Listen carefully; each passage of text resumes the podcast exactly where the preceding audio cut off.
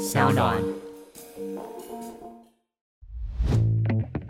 把复杂变简单，请听小马哥说财经。大家好，我是陈云聪，欢迎收听小马哥说财经。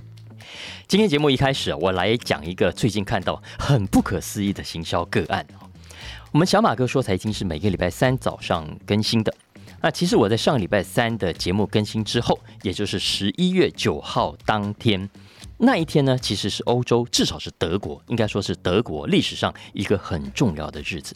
因为呢，回到一九三八年十一月九号的那一个晚上，纳粹党徒开始大规模的洗劫、抢夺跟杀害犹太人的社区，很多犹太的家庭在当时被摧毁，很多犹太人被殴打。被杀害，最后清算下来，总共有一千五百多间犹太教堂，其实几乎等于全德国的犹太教堂数量了啊！超过七千间的犹太人商店，二十九间的百货公司遭到纵火或者损毁，至少九十名犹太人死亡。后来很多学者都把十一月九号的那一天晚上视为纳粹大规模升高，最后导致大屠杀的关键夜晚。那一天晚上，很多犹太人家里的窗户被打破，玻璃碎了一地，所以呢，把那一天晚上称为“碎玻璃之夜”。那也有人说，那一天晚上因为满地的碎玻璃啊，被月光照得亮晶晶的，所以呢，也有人叫它做“水晶之夜”啊，德文呢叫做 “Crystal Knock”。那其实德国历史上十一月九号也发生了另外一个重要的事件，大家如果还记得的话。那是在一九八九年柏林围墙倒下的那一天，就是一九八九年十一月九号。所以有一度啊，德国政府虽然想把这一天定为东西德的统一纪念日，可是呢，遭到强烈的反对，因为这一天已经是碎玻璃日了，是全世界犹太人伤痛的一天。所以后来德国政府啊考量了很多，最后呢，还是把两德统一纪念日啊改到东德。正式加入西德的那一天，也就是十月三号。那我为什么要讲这一段故事呢？因为就在上个礼拜，我们的节目更新之后啊，德国的 KFC，德国的肯德基，它竟然推出一个促销广告，说什么呢？说要庆祝庆祝碎玻璃之夜，大家好好吃一顿大餐，买一份皮脆肉嫩的 KFC 炸鸡吧。所以这个广告哦，抛上网之后。大家想也知道，马上引起大反弹 怎么会这么白目？很多人都不相信自己的眼睛。嘿，KFC 他不知道这一天发生什么事情吗？我这个在亚洲的人都知道，他怎么会不知道呢？所以很快就传开来了。德国 KFC 的主管也当然很快就发现自己捅了大篓子，所以赶快就把促销活动给撤下来，然后道歉，说是公司内部的疏失啊。那。德国 KFC 组声明是这样子讲的，他说啊，我们非常抱歉，我们会马上检讨内部的流程，确保呢类似的事情不会再次发生，请原谅我们这一次的错误。但是太迟了，很多犹太团体当然非常愤怒啊，他们认为这是不可原谅的失误啊，没有人会犯这样的错误的。那我认为犹太人的愤怒很有道理啊，这就像你在台湾，呃，比方说二二八纪念日好了，鼓励大家狂欢一样啊。所以这种事情如果发生在亚洲啊，很多亚洲人搞不清楚德国怎么回事，纳粹怎么回事，犹太人怎么回事也就罢了。可是水晶之夜也好，碎玻璃之夜也好，德国的 KFC 不应该有任何一位员工不知道。你就算不知道，嘿，公司内部不开会了吗？开会的时候不会 Google 一下吗？开会前交报告的时候不会 Google 一下吗？连我看到这个新闻都会想去 Google 一下看是怎么一回事，然后呢，就马上跳出一堆的中英文资料，告诉我什么叫水晶之夜，什么叫碎玻璃之夜。德国 KFC，你整个公司至少整个行销部门，怎么从上到下，从头到尾没有人去 check 一下呢？所以我觉得很不可思议，我就继续的爬文啊，我就想办法去找到到底是什么原因。哎，最后被我查出来，的确有一种可能，因为有一种说法，我觉得可能性是最高的，就是呢，这个促销广告啊。从头到尾都没有人讨论，甚至没有经过人看过。怎么说呢？因为啊，我看到 KFC 德国的办公室，他传给 Newsweek 杂志的一份声明，一份说明啊，呃，解释这件事情。根据这个声明啊，我判断这个促销广告很可能是机器人自动推播的。可能是他在网站上的一个设定啊，去抓行事历上的各种假日，然后去设定好呢，要在假日当天自动推播原本设定好的产品促销广告。OK，我我估计是这样子啊。比方说，如果行事历上抓出来的是父亲节啊，这个机器人就会自动推播，为了庆祝父亲节，大家好好吃一顿大餐啊，买一份皮脆肉软的 KFC 炸鸡。啊，遇到情人节啊，机器人也同样的这个文案可能稍微改一下，推播给大家。哇，好好吃一顿大餐，买一份皮脆肉软的 K F C 炸鸡等等哈。只是这次刚好好死不死抓到了叫水晶日或者碎玻璃日，正好也是假期。那机器人怎么会知道你们犹太人跟德国人发生了这些事情呢？所以不管三七二十一，机器人就把广告给推播出来。我我认为这是可能性最高的一种情况，否则。我觉得不太可能有德国人不知道，呃，水晶日也好，碎玻璃日也好的典故跟由来。就算在台湾，如果有人不知道二二八的由来，这个人很可能不是台湾人。所以啊，我我的意思是说，如果是德国的 KFC 啊，传统的行销部门的员工，不管他们推出任何促销计划，我认为绝对不可能犯这种低级的错误。所以啊，我看这个新闻，大家有兴趣可以去找来看哦。我想这个也提醒我们，以后在使用机器人啊，你去设定什么自动推波系统的时候，真的要特别注意这种情况。而且大家真的要有一个正确的观念，未来面对自动化、面对人工智慧的时候，大家真的不要被人工智慧这个词给误导了。我们现在可能电影看太多了啊，对机器人跟人工智慧都有过度的想象。其实机器人是不会思考的，今天不会，明天也不会。机器人也不会有智慧的。所谓的思考跟智慧，其实都是我们操作者、我们人类输入给他的结果。如果输入的人你没有提供正确的素材，其实机器人就没有办法做出正确的判断。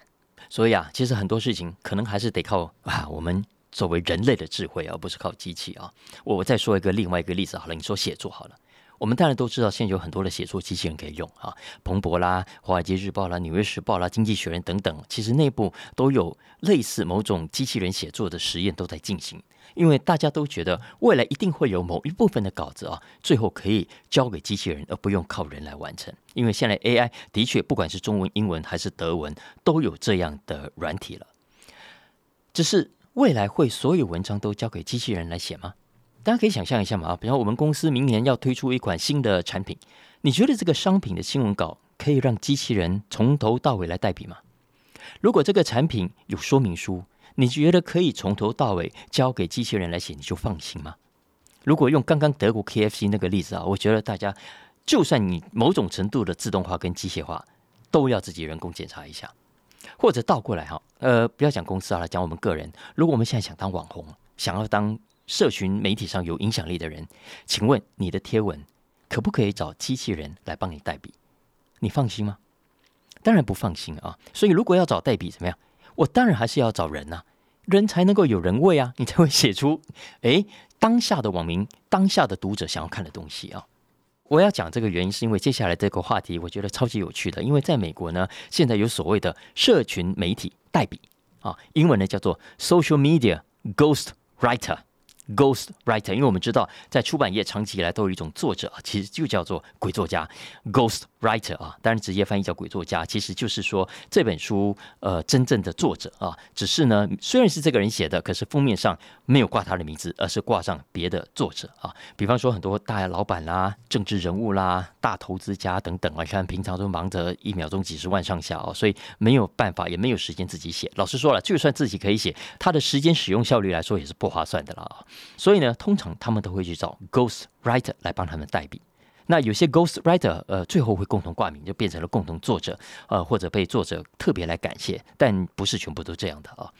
好，那现在这一套呢，已经被用到社群媒体上来了。现在很多的名人或者是公司，以前他们是为了写书找 ghost writer，可是现在他们会找 ghost writer 来帮他们怎么样，在社群媒体上 po 文贴文。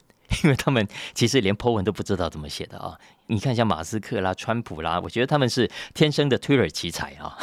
但很多人没有没有他们这种能力的，因为不管你怎么 po，没人气就是没人气啊，搞不好还会不小心得罪人，或者搞出像德国 KFC 这种低级的错误。所以呢，这一类他们想要红或者需要红，需要在社群媒体上保持一定的曝光程度的人，他们先来找 Ghost Writer 来代笔。大家如果对这一行有兴趣啊，可以参考 Business Insider 网站上的一篇文章啊，因为这篇文章的作者他自己就是一个呃社群媒体的 Ghost Writer。他说他现在有二十到五十个客户啊，不一定，有时候这个来来去去嘛啊。然后呢，他说里面还有好几家是金融业哦，是创投哦。那他怎么赚钱呢？他说通常都是论件计酬的，比方说发一则 Twitter，他说有时候一则可以一百块美金哎。Twitter 就一百多字呀，一百块美金，三千块台币。当然，也有人每个月固定付他薪水啊。比方说，他说可能五千或者一万美金，哎，那很吓人哎。一万美金是三十万哎，所以三十万以下我都觉得很大的一笔钱啊。那每个月呢，他要发十条推文。根据他自己说，光是这样，他去年就赚了多少？二十万美金。当然了，想赚这种钱，诶，你还是要有几把刷子才可以哦。你要拿得出这个点阅的数字啊，让家让人家看到你推文受欢迎的程度啊。那像刚刚讲这篇文章的作者，他就说呢，他写的推文啊，最高有四百万的点阅。他的客户里面啊，有的粉丝有的高达二十万以上，但是也有那种比较小的，可能就两千人左右。可是呢，他发现啊，这种粉丝越少的客户，更愿意出大钱。为什么？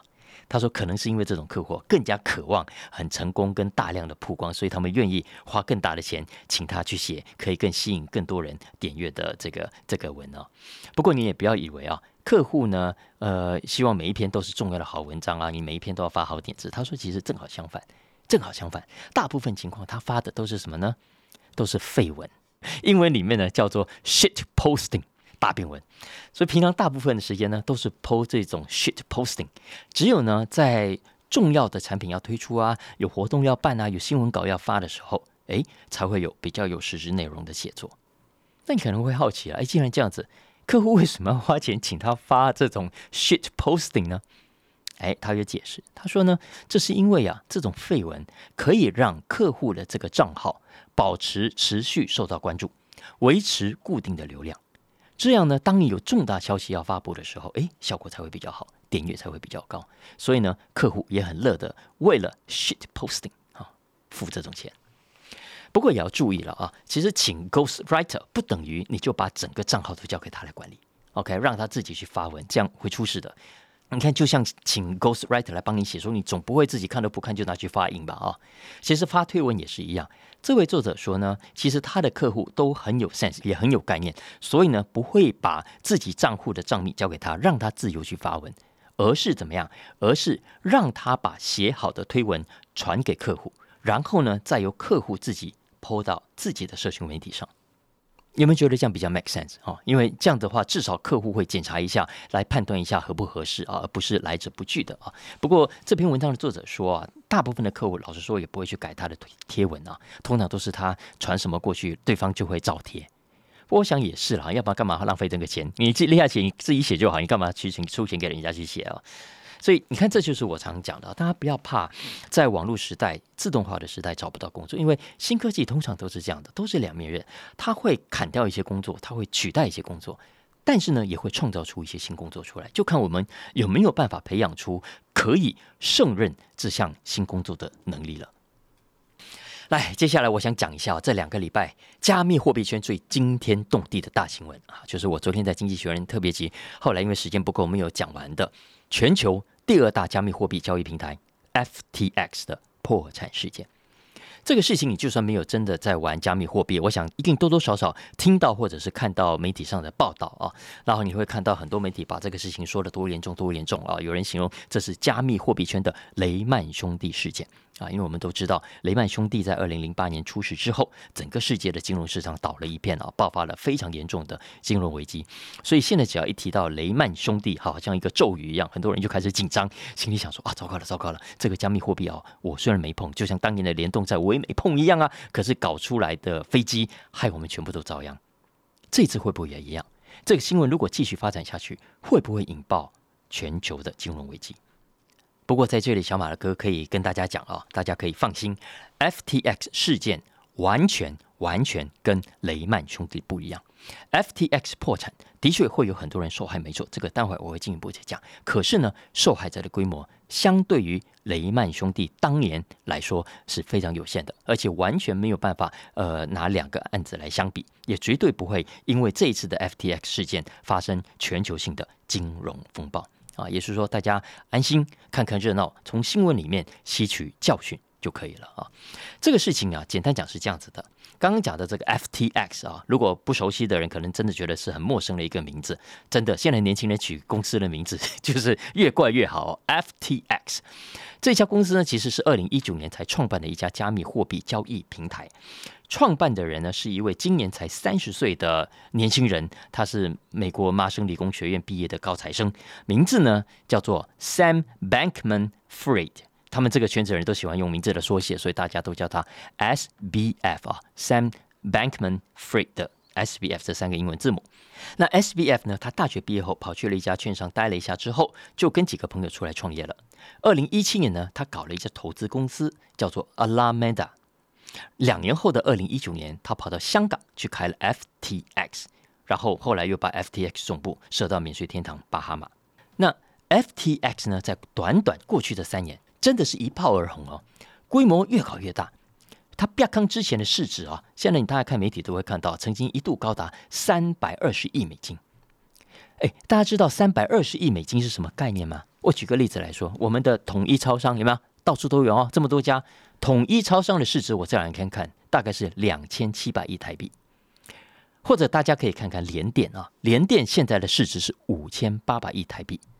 我们刚讲 FTS 啊，三百二十亿美金换算成台币将近一兆，将近一兆，也就是说，它的市值相当于相当于哦，几乎是四个统一超商，它比两个联电还要少一点点而已啊！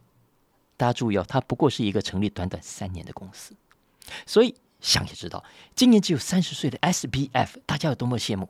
你看他左手有先前成立的 Alameda 投资公司，右手又有 FTX 是全球第二大的交易平台，他的身价吓死人了，有没有？经济学人说啊，他最高曾经来到两百六十亿美金，业界几乎都是这样子估的。不过我觉得这个金额参考就好，不用太计较了啊。就像我常说的，这种身价都是媒体估出来的啊。反正他曾经很有钱，这是可以确定的。然后呢，他也曾经很高调的到处捐钱。这两年来，他是美国民主党的大金主，很多加密货币圈的人啊，公司经营不下去啊，周转不灵，对不对？也跑去跟他要钱，所以很多的主流创投业者怎么样，都扒着他不放，都觉得怎么样？嚯，这个小子啊，年纪轻轻的，未来前途不可限量。那我们从投资者的角度来看啊，你就可以知道，这些创投业者的算盘其实很简单的。你看，全世界只有这两个市占率最高的交易平台，其中第一名叫做币安 （Binance）。老板是谁？中国人，名字叫赵长鹏。哎，他也有一个英文简称，叫做 CZ。因为赵的英文翻译叫做 Z 开头嘛啊，然后长鹏的长是一个 C 开头，所以呢，呃，业界都叫他 CZ，CZ 啊。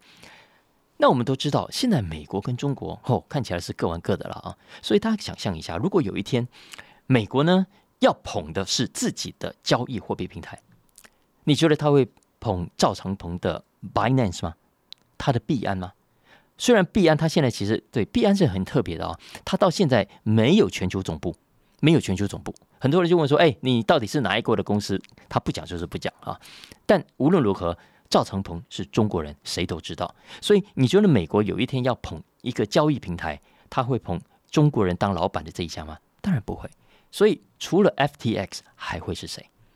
然后再加上啊，如果你从经营者的角度来看的话。哎，以刚刚讲的这位 SBF，他的背景其实比较像当年的祖克伯，或者是比尔盖茨，或者是贾伯斯。为什么？因为他爸爸妈妈都是美国人，Stanford 大学的教授，家世各方面都很好。嗯，相较之下，你看之前我们讲过这个以太坊的创办人 Vision 嘛，Vitalik，Vision 也很厉害啊，可是他背景差太多了，而且毕竟是俄罗斯的移民，所以你看，不管从哪个角度看啊，SBF 他的长期投资的爆发潜力。都是很好的，但是没有想到，十一月初有一份加密货币界的刊物很有名，叫 Coin Desk 的一篇文章，改变了这一切，风云从此变色。首先，根据这篇文章啊，他说他们去看了阿拉梅达的资产负债表，结果他发现呢，阿拉梅达也就是 SBF 手上的这家投资公司啊，一百四十六亿美金的资产当中。竟然有高达将近六十亿美金、五十八亿美金，大概四成左右，持有的是什么呢？持有的是 FTX 所发行的加密货币 FTT。而且更可疑的是，他们在报表上看到，Alameda 把这一笔 FTT 呢设定抵押了，也是说，他拿去抵押借了很多钱。到底借了多少？跟谁借的？为什么借？用到哪里了？没有对外说明。看，然后呢？刚刚讲的这一批 FTT 的货币啊，总市值啊，远远超过 FTT 在市面上总体发行的价值。也就是说，这笔资产的估值也是被碰空了。所以怎么样？币圈里面都是一堆很厉害的财务高手啊，谁会不知道呢？没有注意到也就罢了。现在既然被 CoinDesk 点出来，大家一看，哇，状况不妙哦。这其中就包括了 Binance 的赵长鹏。CZ，他不但是当年 FTX 早期的股东之一，他手上到今天还持有很多的 FTT，所以很快的，在十一月六号的晚上，也就是 CoinDesk 公布那篇文章的四天之后，四天之后，CZ 直接在他的 Twitter 上宣布，他要出清手上所持有的所有 FTT 代币。哦，这下大家可以想象了吧？他的推文发出来之后啊，FTT 的价格怎么样？当然应声下跌。所以后来就引发了市场上一连串大家跳进来抛售，不抛售则已，一抛售啊，大家才发现待机金价大掉啊！为什么？刚开始抛售的人很幸运逃走了，因为 FTX 有还钱给他们。后来的呢？你你再也领不出钱来，因为 FTX 没钱了，没有办法让你提领。所以没多久呢，FTX 的网站上，现在大家上去看都会看到无法提领的讯息。也就是说，你如果曾经存放加密货币在 FTX 上，那这一笔钱，很抱歉，你现在荧幕上看得到，可是实际上完全领不到。这就像你拿的存折要去银行领钱，存折上的钱明明是你的，可是呢，银行的玻璃门里面空空如也，你完全不知道。这笔钱接下来要去找谁领回来？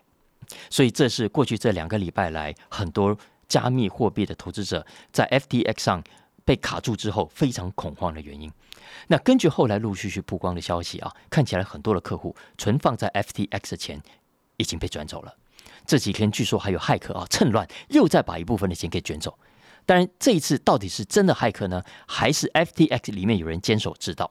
那？还要再进一步的调查。总之，到目前为止，我们还不知道有多少的受害者所涉及的金额有多庞大，有出估的一些金额。但是，我就觉得现在大家参考就好啊。可以确定的是，来自世界各国很多欧美媒体啊，现在都有提供专线，请受害者跟他们联络，提供自己受害的状况。那我看到很多国家的政府，包括巴哈马、包括美国在内啊，都已经展开行动，而且是朝着刑事犯罪的方向，因为种种迹象看起来哦。猫腻真的太多了，大家都知道，加密货币圈到目前为止本来就是很多国家法律几乎三不管的地带啊，所以让很多的玩家有上下其手的机会。现在如果再加上有人真的意图不轨，那就更难以防范了。我我再举个例子来说，像 FTX 这种掌握资金这么庞大的平台，哎，没有人把关吗？没有会计师吗？没有财务长吗？这么大笔的一笔资金流到关系暧昧的另外一家公司的账户里面？没有人发现吗？其实有的。前两天我看到路透社的一条消息啊，他是说，其实 SBF 曾经怎么样？他秘密呢，将一百亿美金的资金移转到阿拉梅达，然后其中有十亿美金的资金下落不明，然后这被 FTX 的法务和财务团队发现了。发现什么呢？发现，哎，刚刚讲这位三十岁的年轻人，外面形象很好啊。可是，原来他在 FTX 内部的布记系统里面植入了一个他们称之为 backdoor 后门的城市。透过这个后门的城市啊，他让 SBF 他一个人就可以执行改变公司财务记录的命令，而这个改变不会提醒所有的外部审计员。也许他们现在猜测啊，正是因为有这个 backdoor，一百亿美金的资金转到阿拉梅达，才没有触发 FTX 的。内部警讯，所以你看，如果这个消息是真的，这个 SBF 有没有太糟了？那你不是就是马多夫吗？你不就是那个马来西亚的刘特佐吗？那当然，这个事件现在还在发展当中啊。我我来录这一集之前，有消息说，SBF 呢跟几位公司的高阶主管已经被巴哈马当局给拘留了啊。那他们原本想逃到杜拜去，据说没有成功啊。所以我相信继续查下去，一定会查出更多的内幕，大家等着看好了。当然了，不幸中之大幸是，目前为止受害者的范围相当的有限啊，不像当年的雷曼兄弟，最后牵连的人那么多。但可能加密货币跟其他投资工具比起来不一样啊，加密货币毕竟对有些人来说太困难了，很多人到现在都不知道去哪里开什么数位钱包，所以所幸因为是这样，很多老人家没有把老本拿出来，很多忙着经营事业的大老板有钱也不敢放心的投钱进来，也因此而避掉了，逃过了一场灾难。而且啊，我真的呼吁大家不要再说这是什么加密货币版的雷曼事件了，拜托，尤其是特别是媒体的听众啊。你把 FTX 比喻成雷曼，真的是他也抬举 FTX 了。为什么我这么说？你知道吗？因为啊，你要知道，二零零八年雷曼兄弟出事的时候，他是出事了，没错。可是人家当时的账面上还有超过六千亿美金的资产，没有错。当时的这些资产里面出现了严重的流动性问题，但人家都是市场上有价格可以买卖的实际资产。而且后来经过清算之后，雷曼兄弟一万一千多个客户哦，总共拿回了超过一千亿美金的钱。其中呢，有优先清偿权利的债主，甚至把所有的钱都拿了回来。只是比较倒霉的是，顺序排到比较后面的债主啊，可能都拿回四五成左右而已。但人家毕竟还是拿了回来。可是这一次的 FTX 呢，我们从已经公布的资产负债表来看啊，你就会知道它的负债远远大于资产，而且所谓的资产里面。到底有多少是真正值钱，有多少是被碰红的，也要被打一个很大的问号。根据美国证管会所掌握的资料，FTX 手上可以追踪到的美元资产大约只有四亿美金。可是呢，光是客户要求提领的金额，总共恐怕超过八十亿美金。所以你看，现在不管是 FTX 的股东，还是在交易平台上超过一百万的客户啊，很多人都很悲观，都觉得搞不好一毛钱都拿不回来。好了，就像我说的啊，呃，这个事情还在发展当中，也许我们下个礼拜有重大发展的时候，我会再跟大家来分享。不过在这个时候，我相信台湾也有一些人是被烧到的啊。那我觉得也不用幸灾乐祸，我也建议大家，这恐怕也是每个人在投资的必经之路啊。呃，身为散户啊，我我觉得，呃，大家在一路的投资学习过程中受伤是难免的啊，被骗过或者是赔过钱啊。那这一次，我觉得大家要把它当做一次很重要的宝贵的经验，因为市场上没有白吃的午餐，所有的高报酬率的工具，它一定附带着极高的风险，不是你看不到，就是它骗你。那当然，这个事件对整个币圈关心呃加密货币发展的人来说，呃是最难过的了哦。像赵唐鹏，其实他就在这个过程中不断的呼吁说，希望大家不要因为这件事情就妖魔化了加密货币，因为在他们看来，加密货币还在萌芽当中，呃还在发展当中。刚刚讲的这个 FTX 事件，呃，纯粹是人谋不臧，不代表呃加密货币，不代表区块链的未来就一定有这么多的问题。因为其实所有媒体现在都都朝这个地方穷追猛打，那最大最大受伤害的，英文叫做呃 reputational damage 啊，就是名誉上的伤害，其实是非常大的。那币圈当然很呼吁，希望大家呃这个事情赶快让它过去，然后大家可以回归平静。否则，你看，你看这段时间来受害不是只有 FTT 啊，连带的其他的加密货币这阵子也跌得很惨啊。像 Bitcoin 这个事情爆发，才几天之内一口气掉到了两成，然后一路掉到一万六美金左右啊。当然现在又慢慢回来一点，可是总体来说，我相信很多人现在都是收手的。都是收手的，所以在这种情况下，我想最忧心，呃，也最希望这一切风雨赶快过去的，就是币圈里面的朋友了啊。那这个事情，我想也是给我们投资者，特别是投资散户们啊，未来把它当做重要的一堂课，呃，未来要好好的提醒一下自己啊。对了，我今天来录这个节目的路上啊，刚好有朋友传个讯息给我，他说呢，美国的畅销作家 Michael Lewis，他的下一本书就是要写 SBF 跟 FTX。的故事，Michael Lewis 啊，就大家知道吗？就是写《魔球》、写《大麦空》的那位作者。那《魔球》跟《大麦空》都已经拍成电影了。据说呢，他这一本新书啊，电影版权现在好像已经在抢了。因为大家都知道《魔球》这本书很好看，对不对？大麦空也很好看，对不对？还没有看，鼓励大家赶快去看。那接下来这本书，如果他有已经写好了，我一定会在节目里面先跟大家来分享跟预告的。那希望大家喜欢今天的话题，也帮我评分五星，按一下订阅。那大家有任何的意见或者是想法，可以在 Apple Podcast 上面的留言，呃，给我们鼓励一下。也特别请大家帮帮小马哥分享给亲朋好友，大家一起透过各大 Podcast 平台来收听。那如果大家有相关的需求，也欢迎透过文字栏讯息里面的相关粉砖跟连接来跟我们互动。下次见喽，拜拜。